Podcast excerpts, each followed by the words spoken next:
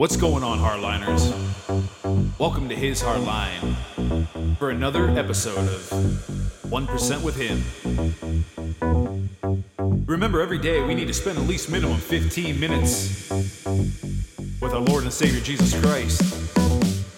Dig a little bit in the Bible and spend a little time in prayer, you know what I mean? If you can't do that, just join us here at His Hardline. We'll get it done. Drop.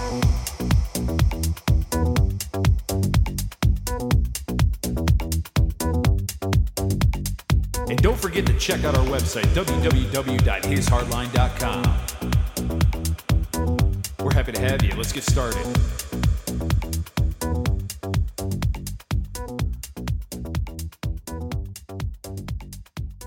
Good evening. Good evening, ladies and gentlemen. Good evening, good afternoon, good morning, wherever you are in the world. Hope you're all doing well, and I hope you like that intro. I had to change it up because, uh, you know, since I'm not calling this 1% or less with Him, we're just calling it 1% with Him because we're not going to spend less than 15 minutes with our Lord and Savior.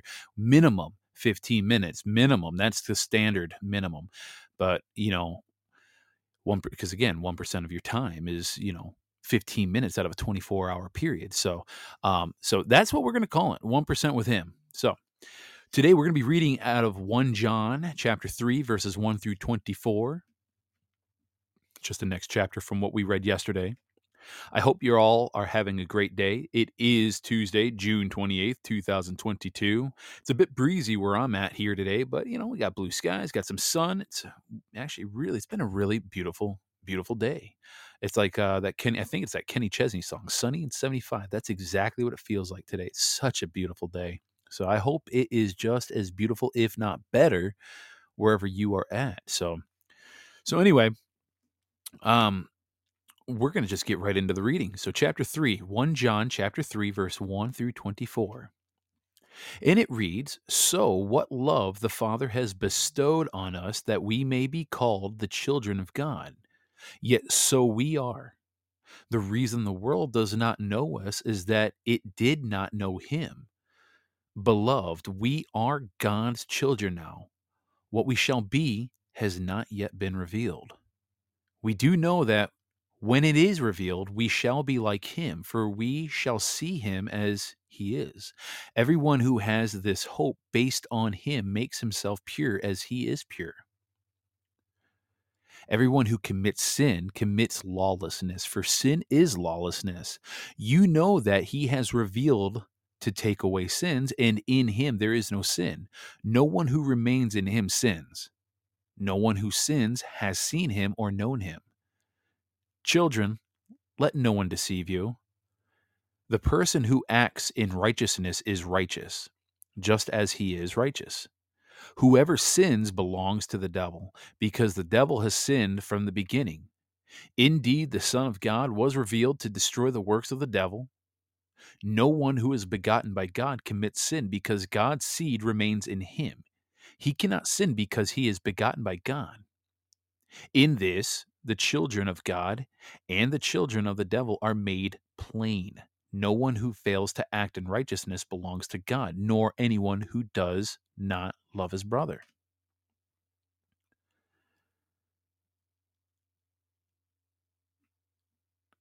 Bear with me here. I'm uh, I think I just got myself lost here. Did I?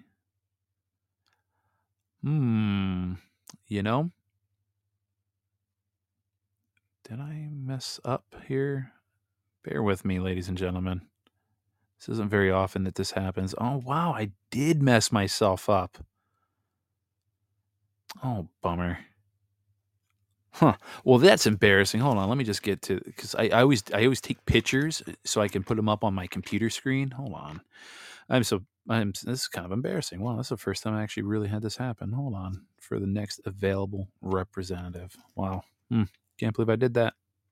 I mean, I can because it's me, but I can't believe I did that on the show while we are doing this live. Well, I guess that's that's radio. Let me see here. Hold on. Got my one Bible here. All right. I think we got it here. Just bear with me here. Come on. Oh. All right. One John. Let me just do this. Where are you at? Chapter 3, chapter 3. Okay. So, where do we leave off? Okay, so it says, In this way, the children of God. Oh, boy. All right, let's see here. All right, yeah. In this way, the children of God and the children of the devil are made plain. No one who fails to act in righteousness belongs to God, nor anyone who does not love his brother. For this is the message you have heard from the beginning we should love one another. Unlike Cain, who belonged to the evil one and slaughtered his brother. Why did he slaughter him? Because his own works were evil and those of his brother righteous. Do not be amazed. Then yeah, excuse me. My goodness, I am having an off day today. Do not be amazed, then, brothers, if the world hates you we know that we have passed from the death from death to life because we love our brothers whoever does not love remains in death everyone who hates his brother is a murderer and you know that no murderer has eternal life remaining in him the way we came to know love was that he laid down his life for us so we ought to lay down our lives for our brothers if someone who has worldly means sees a brother in need and refuses him compassion, how can the love of God remain in him? Children, let us love not in word or speech, but in deed and truth.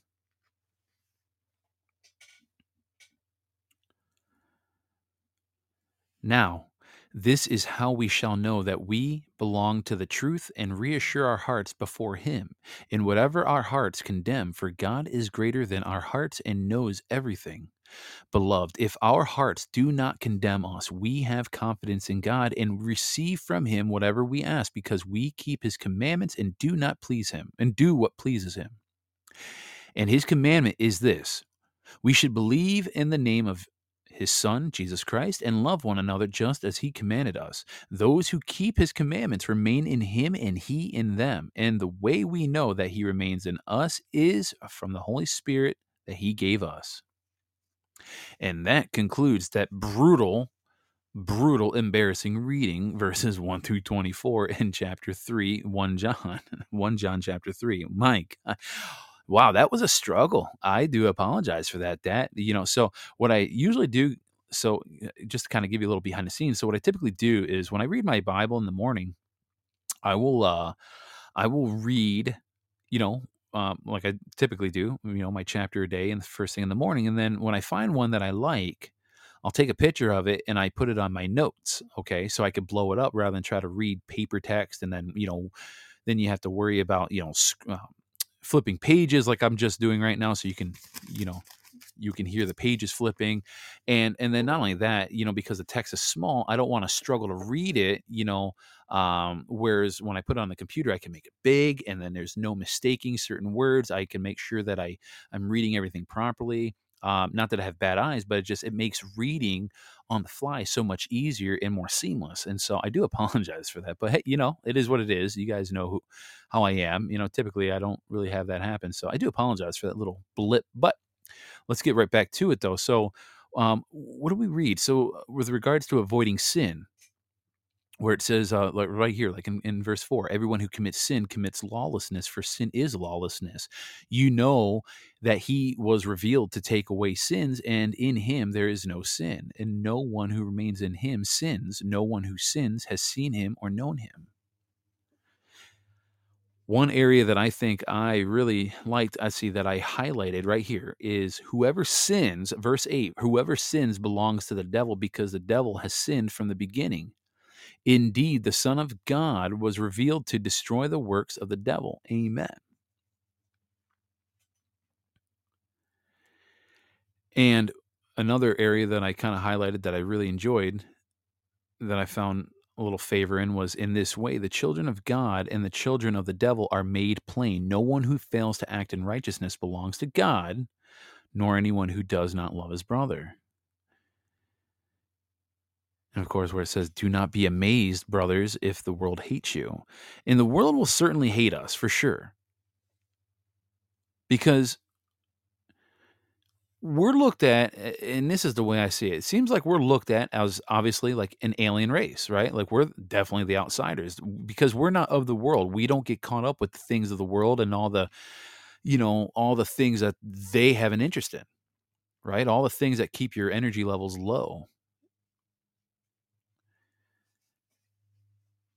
And a lot of that happens to be rooted in sin, lust, pornography, um, uh, you know, adultery, gluttony, blasphemy. I mean, it, these are the things, you know, uh, sexual deviance. These are the type of things that keep us from God. It keeps us, you know, and all the other noises and distractions that exist out there. You know, I mean, everything that, you know, the ruler of this world, AKA Satan, everything that is in this world, like you know, mainstream mu- uh, music and movies and Hollywood and sports and uh, social media and gambling, casinos, strip clubs, drugs, alcohol, bars, nightclubs, you know, all this stuff, all this stuff is designed to really block out God's voice, God's Holy Spirit, right? So, you know, when you're trying to live not in sin, which again, if you're trying to do your absolute best to not live in sin and avoid sin, which in turn avoids lawlessness, you're going to be able to hear God more and more frequent. You'll be able to, you know, hear the Holy Spirit speak to you. And another verse that I think is kind of noteworthy is right here in verse 17 where it says if some if someone who has worldly means sees a brother in need and refuses him compassion how can the love of God remain in him? Children let us love not in word or speech but in deed and truth. Absolutely. And so basically what it's saying here is if you have the means and the resources and you see somebody else that is lacking and they're struggling like well, today, in today's climate, it would be a very good example. I mean, look, I mean, God blessed my wife and I with a very healthy income. And so, what I plan on doing, I mean, yeah, money's tight. I'm watching it, I'm budgeting, but thankfully, we're not over leveraged in debt. And because we're not over leveraged in debt, what I plan on doing, and, and I usually don't like to put out what kind of deeds I'm going to do or deeds that I have already done because I just I don't really believe in that. It's unscriptural. You know, it, you know, God is very, uh, he's very detailed and uh, clear on that. You know, don't don't give in front of people basically. And I'm paraphrasing just so others can see you do good. No, you do it in secret, and God will will reward you basically in secret because God sees it all but don't go telling everybody just to elevate yourself up. And what I, I'm not trying to do that here, but what I think I want to do, and I've heard other people do this already, so it's not like it's a new original thought. I just thought it'd be fun to participate in it because God has blessed us so well that people are struggling to pay for fuel. I mean, you see it all the time. I'll look at screens just randomly because I, you know, I'm always at gas stations delivering fuel. I'll look at the screens of where the amount in the gallons are on the on the pump just to kind of see, okay, you know, because you could tell a lot if somebody was struggling or not. If somebody's dropping 60, 70 bucks, 80 bucks, topping off the car, clearly they're doing okay. You see $5 on there and it barely put in a gallon of gas yeah, chances are pretty good that that that person that was at that pump last is hurting. And so what I'd like to do is just kind of sit by a pump, you know, after I top off my car or whatever, and just kind of observe and just kind of just pay attention to the numbers, right? Just see how how long from when they start pumping to when the you know when they click the nozzle or, or hang it up. I mean, because you could tell, you can tell. And so I was thinking about doing that, and you know, uh, not like I can do it for ten people or anything. I mean, but you know, one, two people, and and fill up their car. You know what I mean? And so that's what it's saying. If you if someone has worldly means, sees a brother in need, but refuses him compassion, how can the love of God remain in him? Absolutely. How can the love of God remain in us if we're not helping our brothers and sisters in Christ? If God blessed you, I mean, look, Dave Ramsey says it best. Live like nobody today so later you can live and give like nobody else. He always says that. That's like his, you know, one of his top 3 taglines. Live and give. And I love giving. I'll, be honest, it, it's fun. It really is. When it's not done through a third party, like, you know, I, I'll be honest, I do not like giving to charities. I don't know where that money's going. I don't have an accounting for that. But what I do like doing is seeing that single mom with children at you know at a restaurant or wherever, right, sitting by themselves, or a guy. Don't have to be a mom. I've me and my wife we did it with just some random guy uh, at an Olive Garden. He was just sitting by himself, you know, and he probably wasn't hurting for money. He didn't give any type of inkling that he was hurting for money. But you know, God spoke to me in that very moment, and he just basically said, "Hey, buy that guy's lunch." I don't know why he said that. I I looked at the guy. He, you know, he had a cell phone, and he seemed like he was dressed, you know, like a like one of us. You know, I don't want to say normal because what is normal, but but my, my what's my point? My point was he didn't look like he needed it, but it doesn't matter if he needed it or not either. It's just about giving, just because. And and and if I'm gonna be transparent here, yeah, I'm gonna say I did it also for selfish reasons because it does feel good when you give. And so, yeah, just anybody, you know, it's just, but it's specifically with people, if you see that they are in need and you have the means to fulfill that need, well, I think it's incumbent upon you to to fulfill that need because God filled your need and because you have some abundance, maybe you should fill his need. And if you don't, then you must not have God within you. That's why it says in verse 18, children, let us not love in word and speech or speech, but in deed and truth.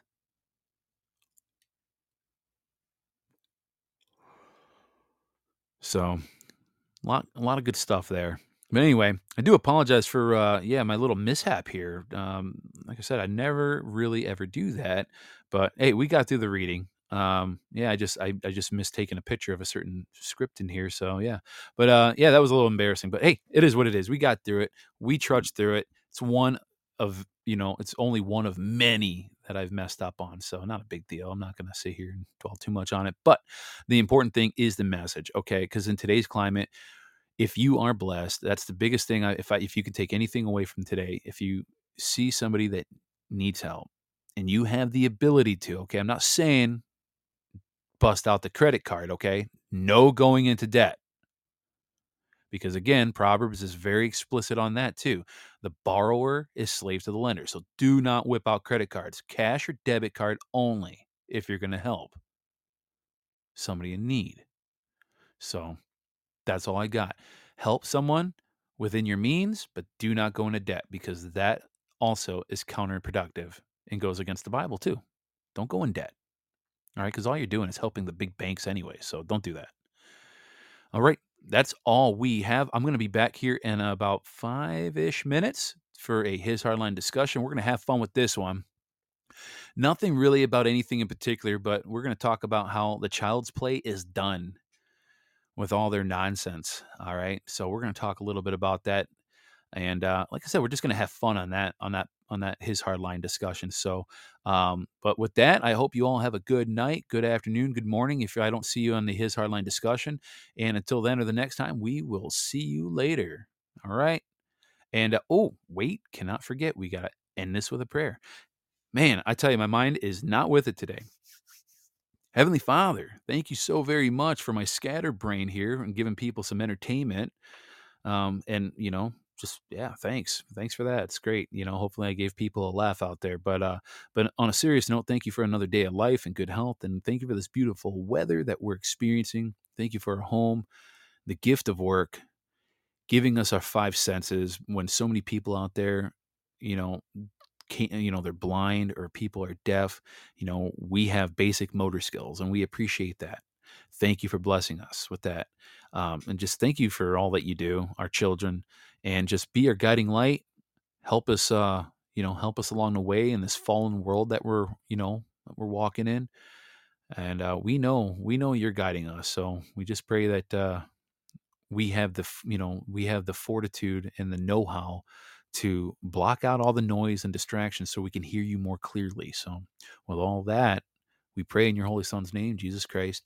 Amen. Okay, we'll be back in about five minutes for his hardline discussion. All right, ladies and gentlemen, that is it for the day. Thank you for joining us here at His Hardline.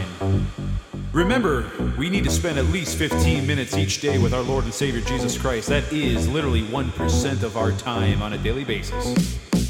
Spend a little time in the Bible, spend some time in prayer,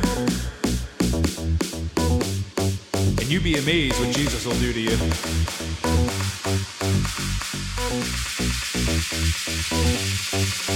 Drop.